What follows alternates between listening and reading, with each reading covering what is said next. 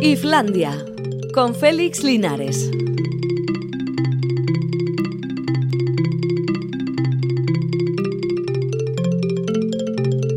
A Rachaldeón son las 4 y 5 minutos justamente, así que vamos a celebrar la hora en que comienza Islandia, como todos los días aquí en Radio Euskadi. Ahí está Alberto Zubeldia. Y sí, Quique Martín tampoco está hoy porque tiene toda la semana de vacaciones. Lo digo siempre al principio por si nos está escuchando y le entra un poco de dolor de corazón. Yo, yo aquí disfrutando de este magnífico tiempo y de mi holgorio y mientras mis compañeros ahí trabajando. Lo que ignora es que nosotros estamos mejor aquí que donde está él, porque nosotros nos debemos a nuestro público. Y aquí estamos, dando la cara. Bueno, aquí venimos un día más para hablaros de las cosas de la cultura. Hemos quedado con unos amigos para que nos hablen también de sus cosas y vamos a seguir, porque ayer lo pusimos en marcha, con nuestro concurso de esta semana, que no es otra cosa que entradas para ver a la Euskadico Orquestra en los conciertos de la semana que viene, donde sonará música como esta.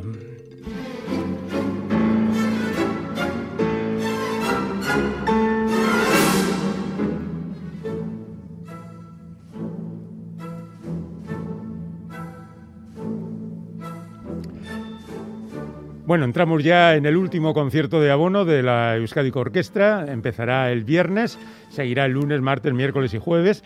Ahora mismo os damos los datos en qué lugares actúa cada día, pero ya os decimos que tenemos entradas para los conciertos de la semana que viene, no para este viernes, pero sí para la semana que viene. En cualquier caso, ya os decimos, eh, tenemos el lunes en el Cursal de Donostia, también el viernes hay en el Cursal, pero para ese no tenemos, ¿vale? El martes en el Baluarte de Iruña, el miércoles en el Euskalduna de Bilbao y el jueves en el Teatro Principal de Vitoria. La verdad es que os pedimos muy poquito porque esta es una información que se puede conseguir fácilmente. Nos la proponía ayer Miquel Chamizo y la pregunta a la que tenéis que contestar es por cuál, cuál vez es esta en la que interviene el pianista que va a interpretar esta dificilísima obra. Mm, bueno, solo tenéis que buscar un poquito en internet. ¿eh? Digamos que no es una gran pregunta. Lo que sí os, os pediría, por favor, es que nos dejéis claro dónde queréis ir. El día no importa porque ya sabemos que si nos decís dónde, o, o, si nos decís el día ya sabemos en qué ciudad queréis ver el concierto. Pero una de las dos cosas es fundamental.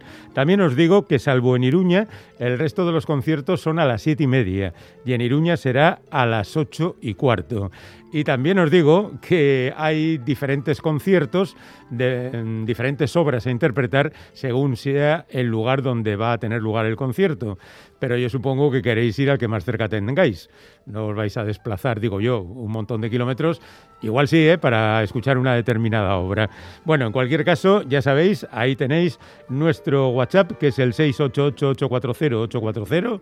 Y en este caso también, puesto que se trata no solo de intervenir en el programa, sino también hacer oposiciones para conseguir una entrada para estos conciertos de Euskadi Orquestra, el teléfono de la audiencia 901 440404 o el correo electrónico islandia.eitv.eus.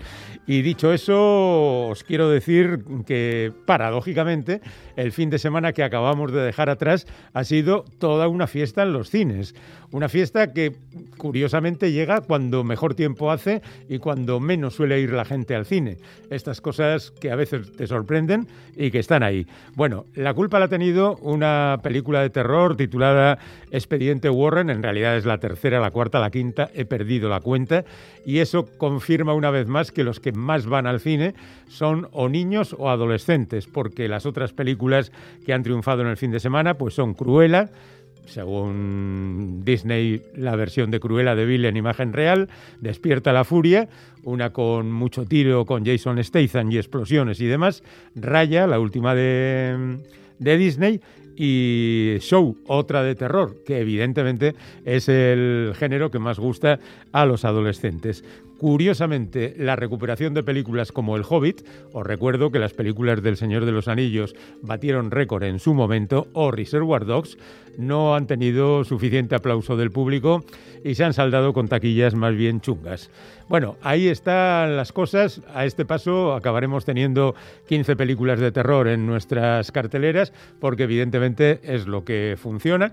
Con, yo debo reconocer que no es mi género favorito y que si veo una, lo más probable es que no vea la segunda o la tercera pero parece que estas series funcionan muy bien. Y en este hilo de, no sé, listas de lo que sea, he descubierto uno muy divertido, a ver si estáis de acuerdo.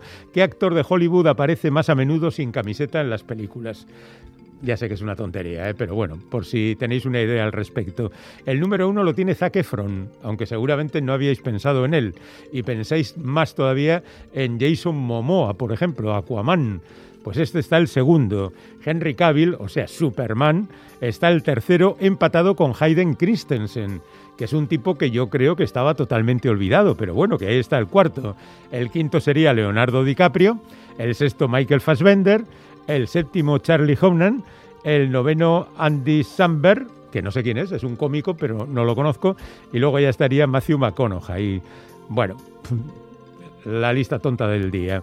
Y luego tenemos que decir que los Goya han asegurado que ya no se van a tener en cuenta las películas que hayan sido estrenadas solamente online que solo servirá hasta enero de este año y que a partir de entonces solo se valorarán las películas que hayan sido estrenadas en los cines en esta batalla que se está manteniendo por mantener las, las salas abiertas frente a las apetencias de las grandes multinacionales que lo normal es que estrenen las películas en las salas al mismo tiempo que en las plataformas, lo cual es evidentemente una pequeña ruina. Pero bueno, ¿por qué estamos hablando de esto si ahora mismo lo que más os preocupa es lo del COVID en la selección española? Al final, ¿qué?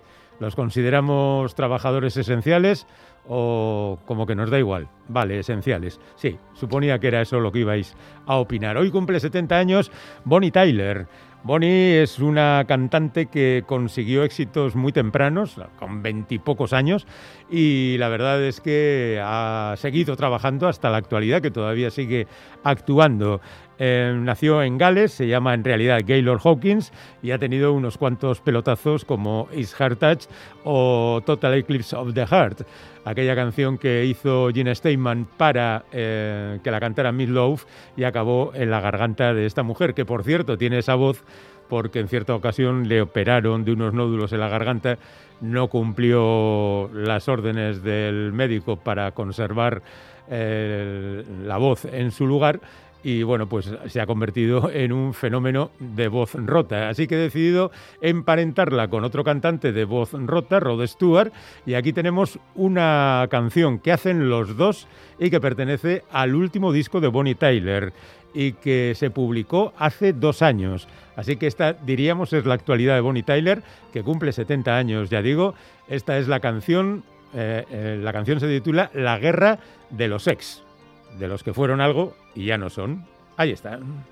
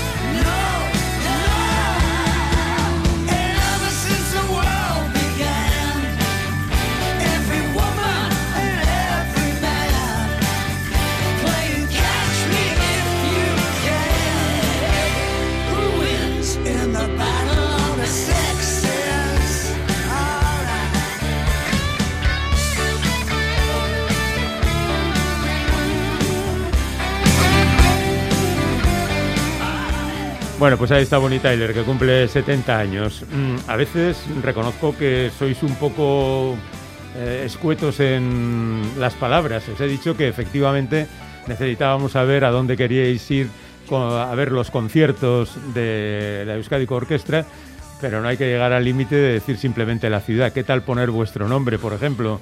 E incluso contestar a la pregunta que hacíamos, eh, ¿cuántas veces ha intervenido con la Euskadi Orquestra el pianista que va a interpretar estos conciertos? y las entradas para la semana que viene. Ahora vamos a recibir a nuestro primer invitado que lleva pues 25 años prácticamente publicando y que apareció en el mundo de la literatura con una novela titulada Lejos de aquel instante, que en su momento consiguió el premio Prensa Canaria. No es el único premio que ha conseguido José Javier Abasolo. José Javier, hola, ¿qué tal? ¿Cómo andamos? Pues muy bien, muy contento de estar aquí otra vez mm. contigo y en Radio Euskadi. Y sobre todo tener un nuevo libro en, las estanterías. bueno, eso espero que estén contentos los lectores, ¿no? yo también, claro, lógicamente. bueno, después de esta novela, eh, nuestro invitado ha publicado un montón de ellas. Nadie es inocente, una investigación ficticia, Hollywood Bilbao, El color de los muertos, antes de que todo se derrumbe, también premiado con el García Pavón, el aniversario de la independencia, Farolillo de papel en su día, Heridas permanentes y hace 10 años, 11, nació su personaje más emblemático, Miquel Goico Echea, conocido como Goico en la novela Pájaros sin alas. Siguieron La luz muerta y La última batalla, también con este personaje, luego descansó un poquito con una del oeste y una decisión peligrosa, volvió a Goico en demasiado ruido, después eh, publicó Asesinos inocentes, El juramento de Whitechapel, Una tumba en Jerusalén, y ahora publica versión original, que es la quinta novela protagonizada por Goico. Ha costado volver, ¿no? Porque ya hacía cinco años que no publicabas nada con Goico, así que te lo habrás pensado con tranquilidad.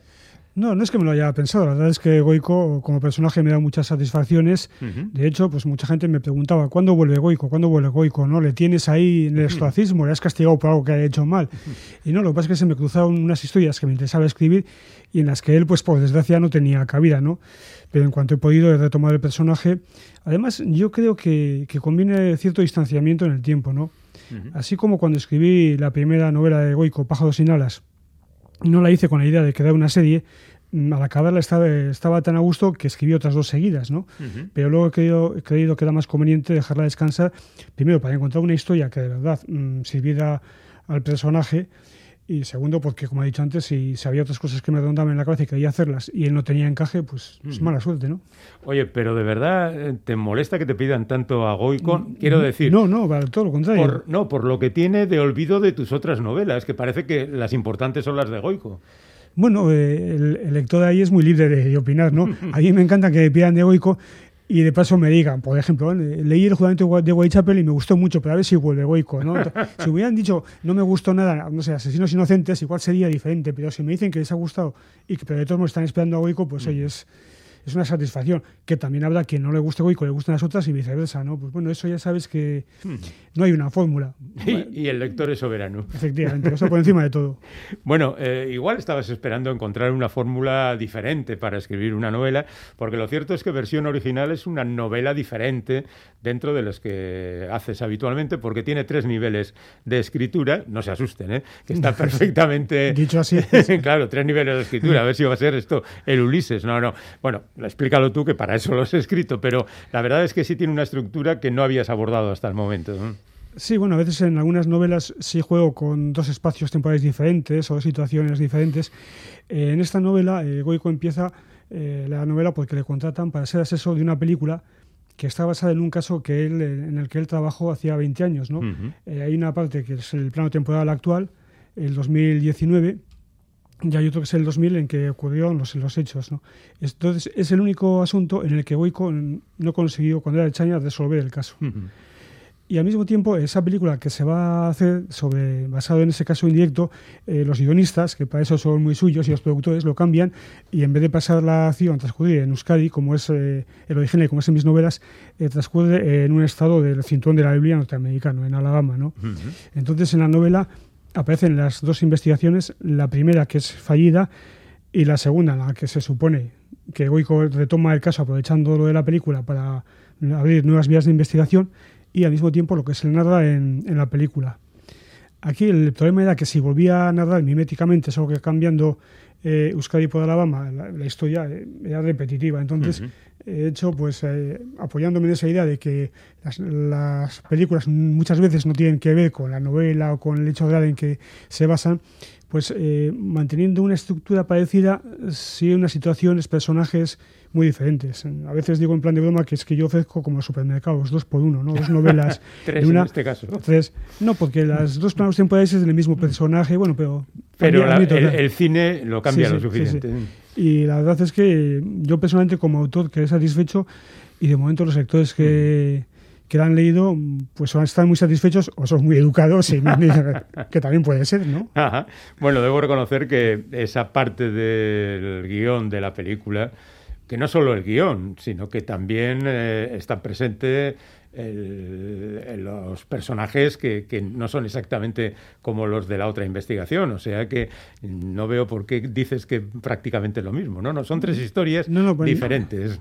Precisamente eh, quiero decir que intento evitar eso, que sea lo mismo, porque si no, mm. al final, si lees lo mismo dos veces, pues eh, mm, te aburres, lógicamente. ¿no? Yo por lo menos como lector me aburriría y supongo que mis lectores también.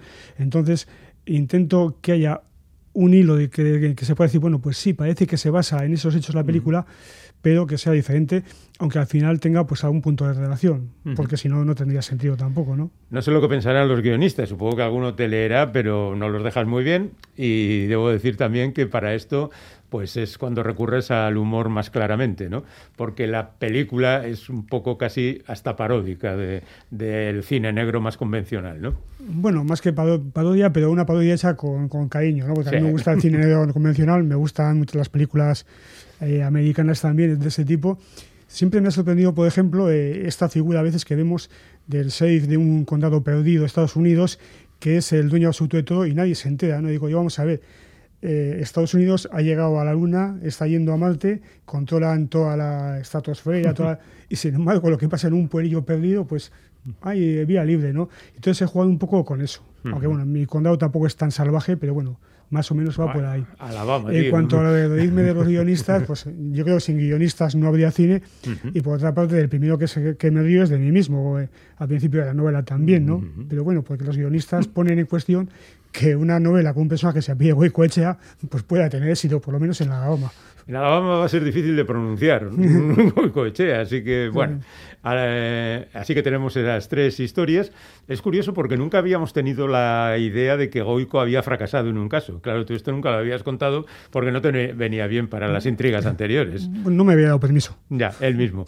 Hay incluso un momento en que mencionas que Goico no te da permiso para que cuentes sus aventuras. Sí, bueno, son una especie de, guiños, bromas a mm. lectores y amigos meto de vez en cuando alguno también, como no personaje se cita, pero bueno, eso es una cosa que a mí me hace gracia, quizás porque resalta mi ego al ponerme como nombre y apellido en la novela, pero bueno, sin mayor trascendencia. Y sé que a tus amigos también les gusta, porque el otro día en la Feria del Libro habían, estaban hablando de que por qué había sacado a unos y a otros no. Al final todo el mundo quiere salir, ¿no? Pues eso, para que mm. saco a los que han hablado bien de mí y los que no he sacado que en el futuro hablen bien de mí. es una estrategia como otra cualquiera. Claro, claro. Bueno, la historia tiene que ver con unos asesinatos. Claro, estamos hablando de una novela criminal en la que hay un sello distintivo que es la aparición de una marca, en este caso una cruz flechada que era algo que yo sinceramente no conocía y no sé si tú conocías antes de ponerte a pensar eh, en estos asesinatos y qué símbolo colocabas ahí.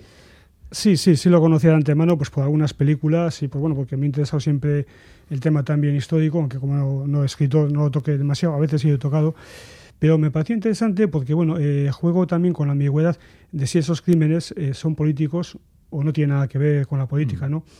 Porque claro, como dice uno de los policías que, que investiga, eh, lo normal es que si alguien quiere hacerse pasar por nazi, eh, grave una cruz gamada, no una cruz flechada que era el símbolo de los nazis húngaros y que es mucho menos conocido, que es solo conocido o entre los propios nazis y no por todos, porque precisamente no se distinguen por su cultura, y, o, también por, por, historiadores o conocedores del tema. ¿no? Entonces juego con esa ambigüedad y por eso en la, en la parte, digamos, eh, vasca nuestra actual, pongo las cruces flechadas. En la parte americana, pues no sé, como son un poco más brutos y eso no lo entendería, un poco cruz gamada.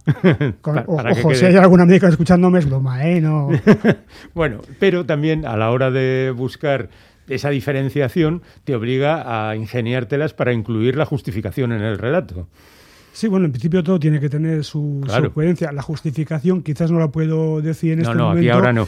Pero, hombre, el que lo lea yo creo que sí se da cuenta de que no es gratuito bueno, y si es gratuito y le gusta, pues da igual también, ¿no? Pero en principio sí, tiene, tiene su sentido. Bueno, tú estás muy a favor del, lector, ya veo.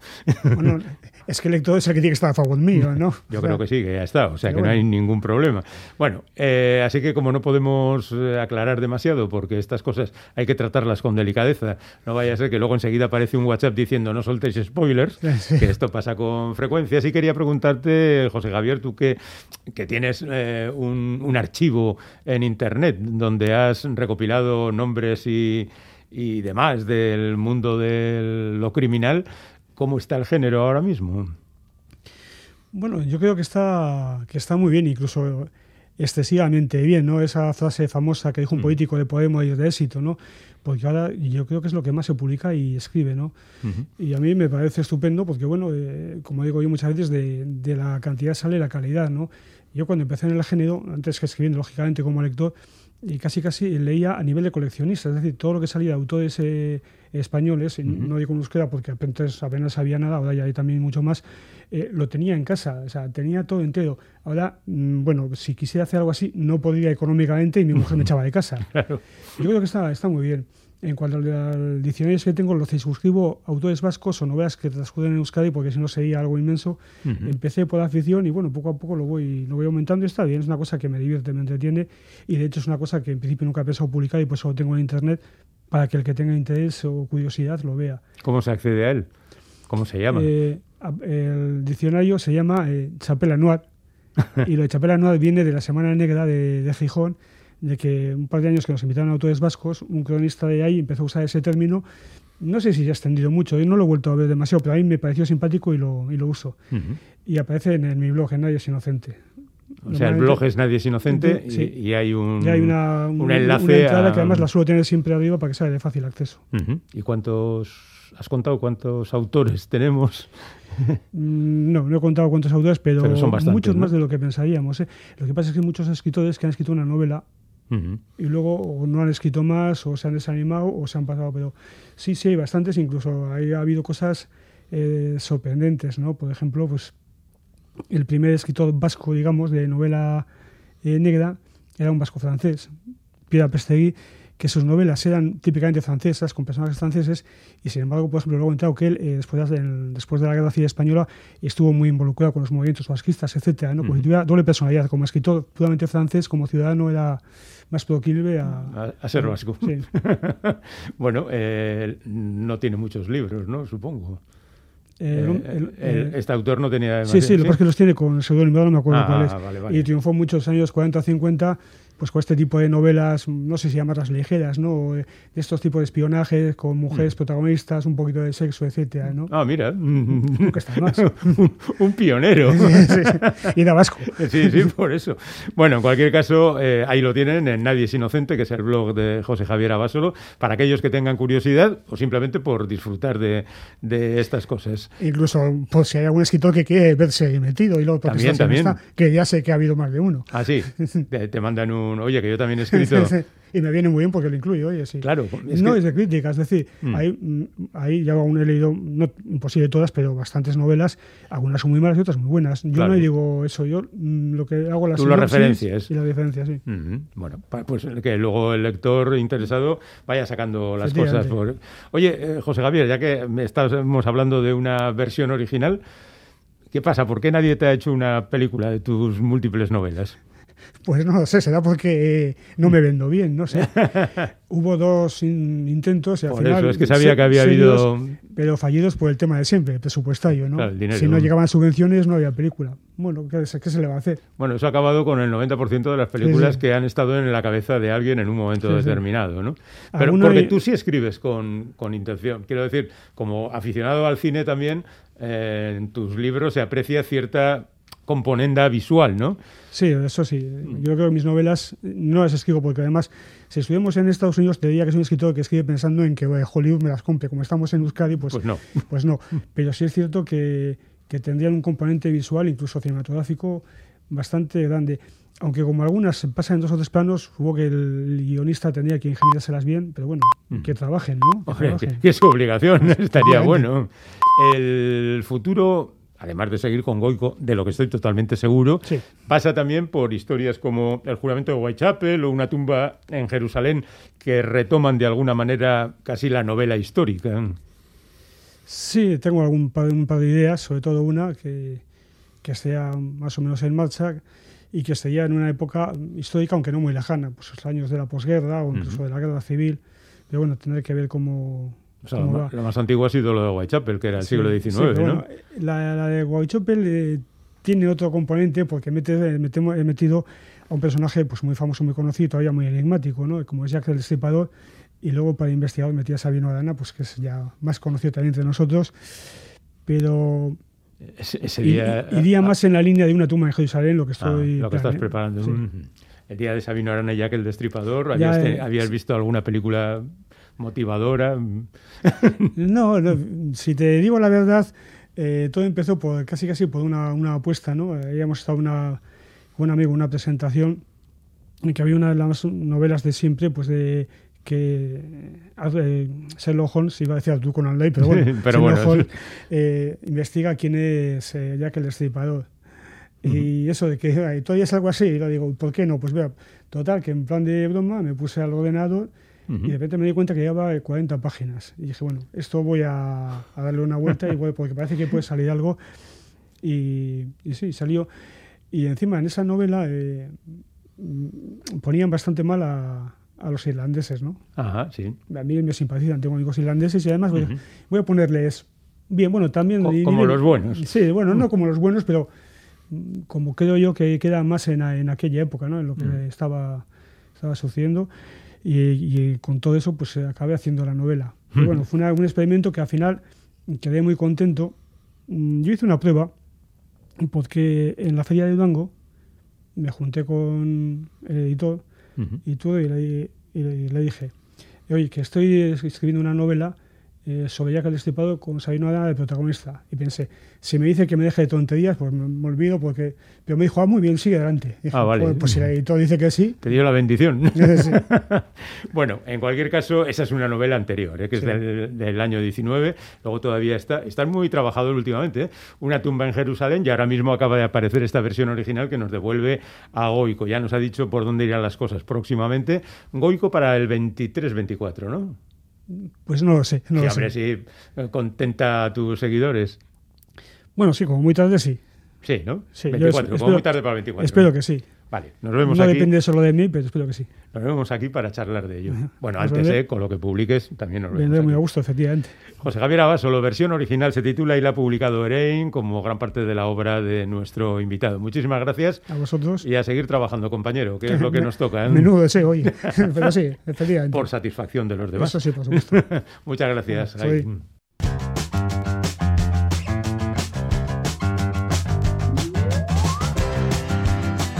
Islandia, cuando lo pop no es plof.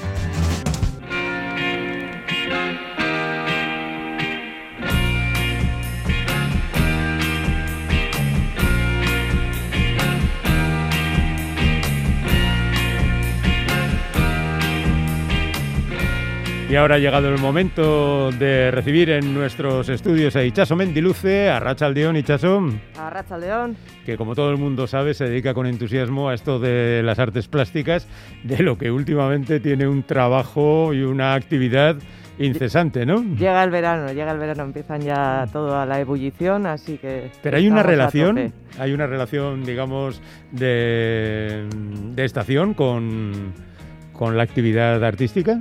Bueno, sí que es verdad que siempre hacia verano, ¿no? Se presentan pues nuevas exposiciones, nuevos proyectos que son las que van a cubrir pues julio, agosto hasta septiembre. Entonces, bueno, siempre se guardan como grandes eventos y sorpresas y, y sí, arrancamos ya con esa temporada, o sea que estamos un poco a tope. Bueno, bueno. Hoy vamos a tener como invitada a Elsie Ansareo, que bueno, ha tenido una intervención en la Lóndiga de Bilbao, ¿no? Eso es, sí. Sabéis que está Prototipo AC, eh, eh, la Bienal Internacional en, en la Lóndiga de Bilbao, en el Azcuna. Y bueno, a ella le ha tocado justo eh, una instalación en el atrio que, bueno, nos presenta una cosa muy curiosa y, yo creo que nos va a sorprender porque, vamos, nos lo encontramos de cara según entramos. Nunca mejor dicho lo de cara. Sí, nunca mejor dicho. y, pero luego también vamos a visitar otras exposiciones, ¿no? Sí, estaremos en Donosti, en Tabacalera, que, bueno, acaban de inaugurar Comunicación Comunicación en, en, eh, sobre el, el de Miquel Laboa y bueno, hay varias intervenciones y, piezas. Y como no, hablaremos de Ondalea de Cristina Iglesias pero bueno, dado que están las entradas un poco agotadas para... Un poco no. Sí, ves, ya ni para el verano. Ya. Pues bueno, iremos a San Telmo, que tiene una exposición sobre el proceso que ha llevado a cabo Cristina, y, y yo creo que para el que pueda ir, como para el que no pueda ir a la isla, es, es un buen momento de, de, empezar a indagar en la obra. ¿No es un poco frustrante intentar ir y no poder? Bueno, era un poco de esperar, ¿no? Mm. Entre que todos estamos deseando de salir de casa y tal como está la situación, y, hombre, una visita a la isla, yo lo siento, yo ya sé que Bilbao es muy bonito, pero no, se puede comparar. No se puede comparar. bueno, en cualquier caso, entramos luego en el detalle, porque tenemos ya a nuestra invitada al teléfono, Elsie Ansareo, a Rachaldeón. A Rachaldeón, feliz. Hola, bienvenida. Gracias. Oye, eh, si te parece, Ichaso, ¿nos presentas a nuestra invitada? Bueno, eh, ha estado alguna otra vez con nosotros o hemos mm. visitado alguna exposición, pero bueno, yo creo que es una de las grandes fotógrafas de nuestro territorio, eh, quizás sobre todo conocida por sus retratos o, por sus composiciones en, estudio y en plató. Y yo creo que es eh, una persona que demuestra muy bien el paso de lo que es el analógico al digital, ¿no? Y sobre todo con su técnica y su forma de presentarlo. Bueno, lo presenta, ya hemos dicho, en el atrio de Azcuna Centroa, ocupando las ventanas de, de una de, de los laterales con unas caras que bueno encaja con el muro de ladrillo que presenta el atrio de ese edificio, ¿no? Y que tiene 21 ventanas abovedadas. No es una tarea fácil, pero no sé cómo te lo has planteado, Elsie. Bueno, pues muchas gracias por la, por la introducción, Ichaso, y a vosotros por la invitación al programa. Que solo voy a hacer este pequeño inciso, no me voy a enrollar mucho, pero estuvimos juntos en mi última exposición antes del fin del mundo. Sí. sí mi nombre está seguro en tu boca, y entonces me hace mucha ilusión volver a estar aquí después de la catombe, pues bueno, presentando algo muy distinto y muy nuevo, ¿no? Un cambio de lenguaje. Pues sí, la verdad es que fue un reto y un sitio muy interesante, porque es la primera vez que se interviene esa fachada de las ventanas. Y, y, sí, muy, muy realmente excitante porque me suponía cambiar de registro totalmente, ¿no? Entonces me lo tomé como una oportunidad para hacer las cosas desde otro lugar, con otro planteamiento y afrontarlo, pues eso, desde el color, desde la gestualidad y, y la sensualidad, ¿no? Finalmente. En 2015 estuviste en, en aquellos encuentros internacionales de formas escénicas 321 eh, fue un poco el preámbulo a lo que luego se convirtió en la Bienal de Prototipo AC. ¿Hay algo de aquel proyecto en esta nueva propuesta o hemos cambiado totalmente de registro? No, viene, viene. Finalmente es un poco heredera de, los pasos que ha dado de atrás, ¿no? Y el otro día hablando con Fernando Pérez, pues hablábamos un poquito de esto. Yo le decía que aquella, aquella, aquel trabajo, aquella exposición pues tenía un, un este muy fuerte con la red de afectos y que aquí vuelve a estar presente, ¿no? Digamos que es un, lazo común, ¿no? De, este prototipo AC, desde luego que sí. Por cierto, nos tiene un poco desconcertados el título de la exposición, Bioindia. Eh, ¿Nos podrías aclarar un poco el concepto? Claro que sí, pues mira, eh, Bio in Vía significa Bilbao Interior Día y es un código sí que se emplea mucho en los guiones técnicos cinematográficos. Entonces, bueno, tratándose de una fachada con 21 retratos, claro, un retrato vertical siempre es una lectura muchísimo más descriptiva que cuando tú ves un paisaje, por ejemplo, en horizontal o una escena que ya tiene la narración implícita, ¿no? En este sentido, digamos que el gran lienzo horizontal es la fachada en su totalidad con todos esos personajes que están ahí mostrándose, ¿no? Entonces me gustaba mucho la referencia también de cómo, en dónde se creó este lugar, ¿no? En mi casa, Bilbao Interior Día. Un poco a, todo, este tiempo que hemos pasado y finalmente la muestra eh, está en Bilbao, en un interior y se puede visitar de día. Entonces es todo, son este tipo de juegos, ¿no? A lo que hace referencia al título. Sí que nos tienes acostumbradas a, los retratos, incluso a los autorretratos, eh, pero quizás más al blanco y negro, al tono, a tonos más monocromáticos. Eh, en esta ocasión has incluido mucho color. ¿A qué se debe este giro? Sí, además como de manera muy explosiva. Yo, además es que si, por, si me podría caracterizar a nivel cromático de alguna manera o etiquetar sería precisamente esa, ¿no? que soy muy monocroma. Y en esta, en esta ocasión me hacía mucha falta explotar con el color. Y una de las lecturas que, que tuve durante ese periodo pues fue una, una biografía de la fotógrafa mexicana Graciela Iturbide y ella sostiene que, que la realidad es para el blanco y negro, que el color es fantasía. Entonces, con, este, con esta declaración de intenciones, pues he creado este trabajo con una paleta más bien saturada, ¿no? Y muy brillante, tonos metálicos negros, rosas, naranjas y mucha purpurina también. Es por ello. Bueno, la instalación se completa con el vídeo que vemos en la pantalla principal del edificio, ¿no? ¿Es parte de la instalación o son dos piezas diferentes de una misma serie que han encajado muy bien aquí? Son complementarias. Yo creo que de alguna manera las imágenes tienen un tono ligeramente más solemne y en el vídeo está como la gente muy, bueno, no como, están muy desenfadados, no hay mucha sonrisa, que era finalmente el, propósito que perseguía, ¿no? O sea, un poco dejar reflejado el tacto, el sentimiento, la sensualidad, pero también la, la sonrisa, ¿no? Porque además en el, en el marco en el que se presenta, que es un atrio, ¿no? Es un lugar de, de recibir, de, de bienvenida. ¿Qué otros proyectos tienes ahora a la vista, Elsie? Pues mira, la próxima semana inauguramos Aprendiendo a través del arte en el Museo Guggenheim, una experiencia también muy particular y muy relacionada con las emociones en mi caso. Somos varios artistas que trabajamos con colegios eh, alrededor de la geografía vasca y, bueno, pues en esta ocasión y dadas las circunstancias que vivimos, pues un programa que era de ocho meses, ¿no? El curso escolar pues se queda reducido mm, reconcentrado a dos meses. Y la verdad es que ha sido muy, muy especial. Yo he estado en el Colegio San Ignacio de Guecho y hemos trabajado precisamente con niños que habían sufrido pues consecuencias emocionales de la, de la pandemia y hemos estado trabajando precisamente eso, las emociones, en un mural que hemos hecho en el patio del colegio, maravilloso, y en, y en un sprint, pero lo más interesante ha sido que, que niños que estaban muy cargados y, y bueno, que es muy sintomático dibujar guerras o, o personajes como con, con un sí con un gesto como de enfado de tristeza de repente ha empezado a salir color y otro tipo de otro tipo de energía y eso me ha parecido maravilloso, ¿no? O sea, al final es verdad que el arte es fundamental para nuestra salud. Ya lo creo. La verdad es que, como comentábamos antes de contactar contigo, parece que encima se nos suman las cosas positivas, el buen tiempo, las ganas de disfrutar de más. Y, en tu caso y en el caso concreto de esta intervención en la Lóndiga, es que entras por la puerta principal y te lo encuentras de frente y ya te cambia el día. Así que... Pues, pues qué maravilla, te espero. Muchas gracias por eso, Elsie Ansareo. A vosotros, un placer. Un, beso. Un beso. Agur. La verdad es que está muy bien las fotografías y es todo un impacto, ¿verdad? Sí, sí, son retratos, pues eso, casi el rostro, pero a un tamaño de dos metros de altura, ¿no? Entonces, y con un, impacta... un, color cambiado también. Sí, hay, hay, que ir a verlo. Pasen por allí, que no cuesta dinero. Nada, nada. Simplemente con cruzar por debajo de la lóndiga ya estamos, ya lo vemos. Muy bien. Pero habíamos prometido ir a otros sitios.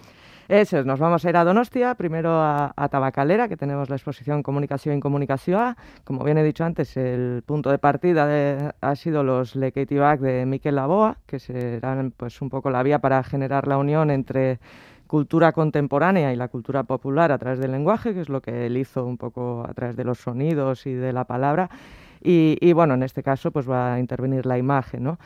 Con esta premisa pues, se ha generado una serie de sinergias entre obras históricas y otras de nueva producción generadas desde la propia Trabacalera y también tenemos eh, material de, archivo. En definitiva, pues se, trata de trasladar el carácter experimental y libre de, libre de complejos que tenía la BOA ¿no? o que presentó, a pues, trasladarlo al arte contemporáneo. Eh, dicho esto, la exposición se compone de, la obra de una treintena de artistas y se eh, distribuye en diferentes capítulos o escenas o como queramos dividirlo, aunque en todas ellas predomina la influencia del lenguaje, el peso de la palabra y, sobre todo la percepción de la realidad. ¿no? Pues tenemos a Mestoy, Azumeta, Mendiburu, Susan Hiller, Josu Bilbao, Dora García, bueno, pues un montón de ellos. ¿no? Hay, hay quien incluso se ha atrevido a decir que se trata de una genealogía del arte vasco de los últimos años.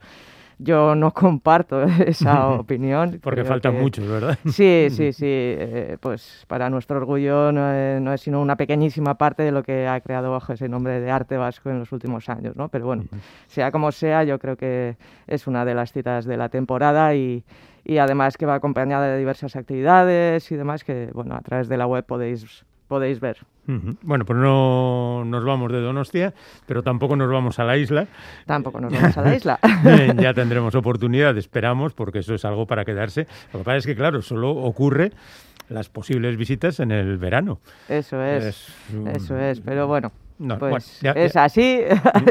Aguantaremos. Ojalá todo esté lleno de overbooking y no mm. podamos asistir porque hay demasiada gente para ver las exposiciones. Así que bueno. Bueno, no nos quejemos entonces. No nos quejemos. Pero nos vamos al Museo San Sí, sí, sí, no podíamos no hablar de Ondalea, ¿no? Mm. Y, bueno, yo creo que ya está más que conocida la pieza. Pero bueno, yo quería ir eh, a la exposición que el Museo San Telmo ha realizado sobre el proyecto, que creo que es de gran ayuda para quienes tengan reserva como para quienes eh, tengan que esperar. ¿no? Se trata de mostrar un poco el previo de esta gran obra. Es un conjunto de documentación, imágenes que nos ayudan a entender mejor el origen y, el desarrollo de la obra Ondalea. ¿no? Ya sabéis que a mí me gusta mucho esta parte pre que últimamente incluyen en las exposiciones. Entonces, pues bueno, son eh, segmentos eh, que, bueno, pues tenemos dibujos, tenemos maquetas que nos, pues bueno, también en la escala, ¿no? Nos ayuda un poquito a, ver esa, ese monumento casi de, una forma más accesible. Tenemos serigrafías, bocetos. Y, y hasta un vídeo, ¿no? Hasta un vídeo, sí, que nos hace un poco el recorrido y, bueno, pues antes de ir yo creo que, sí que nos ayuda un poquito, ¿no? Eh, eh, pues bueno, para quienes no podamos o no tengamos la entrada todavía, pues, pues es un pre que, nos puede ayudar a, saber más sobre Cristina, sobre todo, y más concretamente sobre Ondalea. Y, para quienes sí que eh, puedan ir este verano a, la isla, pues yo, creo que también ayuda mucho, ¿no? Pues lo que, lo que siempre digo, a veces no es solo la pieza, sino indagar sobre el proceso y, de dónde viene y, y, cómo pues nos ayuda a entender de otra forma la obra en sí pueden ir antes, luego se van a la isla y piensen que si van a ir el año que viene a la isla, esta exposición ya no estará. Eso es. Así que hasta septiembre. aprovechen la hora. Muchísimas gracias, Ichazo Mendiluce. Un beso. Nos vemos dentro de dos semanas en lo que será ya la última colaboración de, esta temporada. Eso es. Un abrazo, Agur.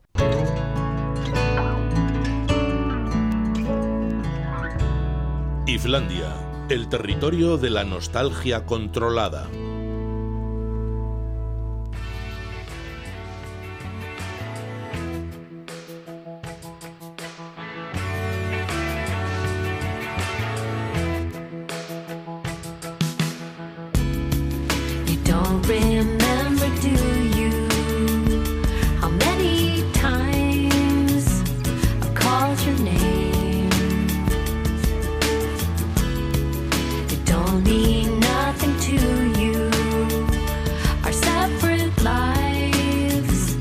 alone.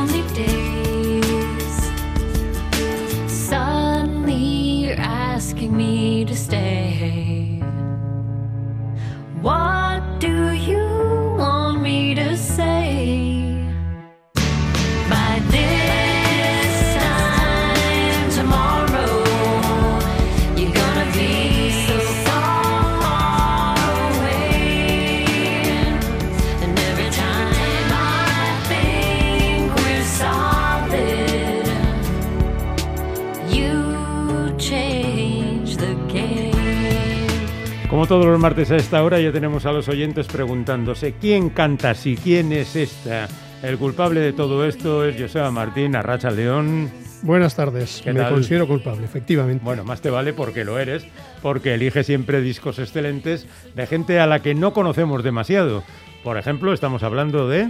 De Liz Fair, una cantante que podríamos eh, ubicar entre el indie folk y el indie pop. Una mujer que empezó una carrera bastante brillante en los primeros años 90, es decir, hace 30 años, con un disco de debut que llamó mucho la atención y se siguió vendiendo durante bastante tiempo. Y ahora después de 11 años de silencio acaba de grabar, bueno, grabó el año pasado con esto de la pandemia y demás, lo ha tenido que retrasar, el que es su séptimo álbum de estudio, un álbum que se llama Soberis, que significa sobrio, y que reúne 13 canciones más una, bueno, la última es un una especie de ráfaga de lluvia de 45 segundos y figura como canción, o sea que son 12 más un poquito ruido. Vaya bonus. Exactamente. Y es una mujer que abrió un poquito el camino a la generación que vino después de, de, este tipo de cantautoras, como bastante personales, emocionales, que se bastan con una acústica, pero que luego se van metiendo en otros berenjenales. Y curiosamente es la primera artista que graba con el sello Chrysalis, un sello eh, londinense que había pasado por manos primero de la EMI, luego de Universal y últimamente Warner, y lo tenían ahí como en la recámara. Vale, somos los dueños, reeditamos cosas, pero no fichamos a nadie, que no sale más barato. Y ya habían grabado otro a medias con otra discográfica, pero propiamente Chrysalis es lo primero que saca después de todo este tiempo pasando de una mano a otra. Así que algo que le ha venido bien a Liz Fair, que aparece en portada una especie de posado sobre el famoso arco de Washington Square, ese lugar donde se juntaban eh, en los primeros 60 los cantantes de folk y todo aquello, y ahí se montaba una especie de, de comuna musical.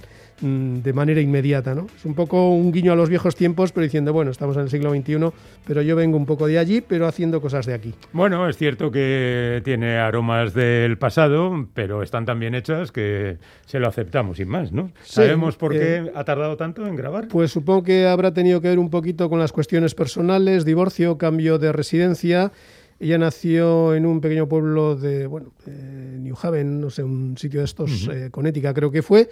Eh, la adoptó una familia al nacer, la familia vivió en varios sitios, se asentó en Chicago, ella creció en Chicago, luego vivió en San Francisco, luego volvió a Chicago y últimamente se ha mudado al área de Los Ángeles, eh, divorcio por medio y demás, así que supongo que se habrá tomado su tiempo para reorientar su carrera y dar con esas nuevas composiciones. ¿Empezábamos con? Hemos empezado con una titulada de Game y ahora hay un pequeño homenaje a Lou Reed, por eso el título de Hey Lou. Ella es Liz Fair.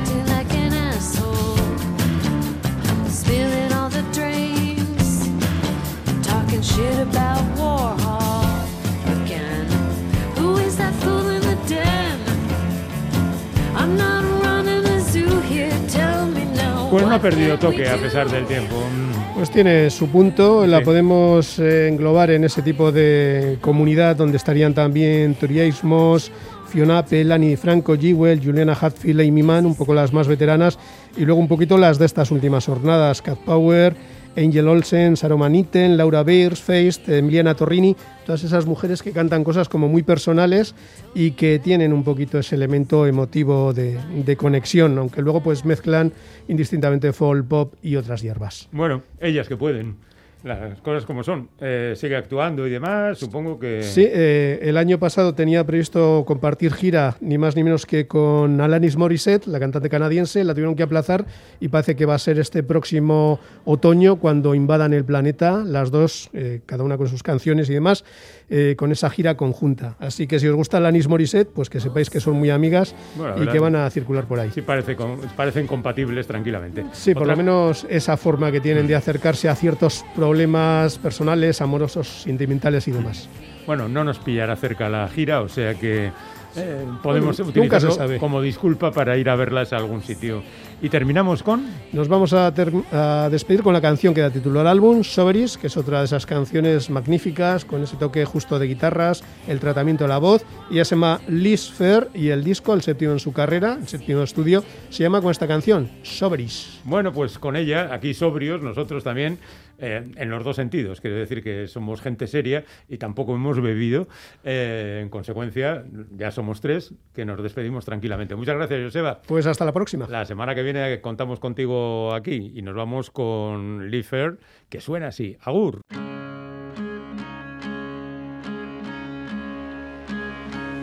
Everyone's got a maze inside their heart. The best we can do is pick a place to start. Meet me in the lounge